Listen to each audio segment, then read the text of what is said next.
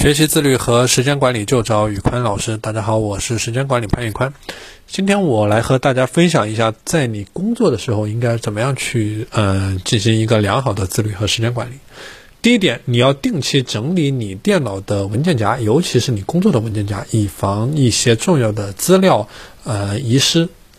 第二点，学会使用四象限法则，对你的每天的工作和任务进行分类，优先去解决第一象限、第二象限的事情，就是紧急又重要和重要不紧急的事情。呃，第三点，嗯，一天的工作，今日事今日毕，今天的事儿今天做完，不要拖延，拖延的后果往往就是一拖再拖。第四点，当你请别人帮忙的时候，学会说一声谢谢，哪怕是跟你关系再好的同事。第五点，一个任务挑一个能在一下子就能完成的时间段，不要去零零碎碎的，嗯，不断的去做，因为这样的话反而会影响你的效率。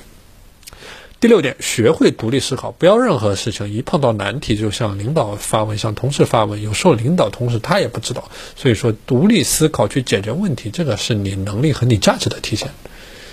第八点，每天早一点到工作单位，而不是踩着点儿去。好了，今天的内容就和大家分享到这里。大家如果想学习时间管理和自律方面的知识，欢迎添加我的微信 p a n l e o n 一九八八 p a n l e o n 一九八八，我是时间管理潘宇宽，我们下期节目再见。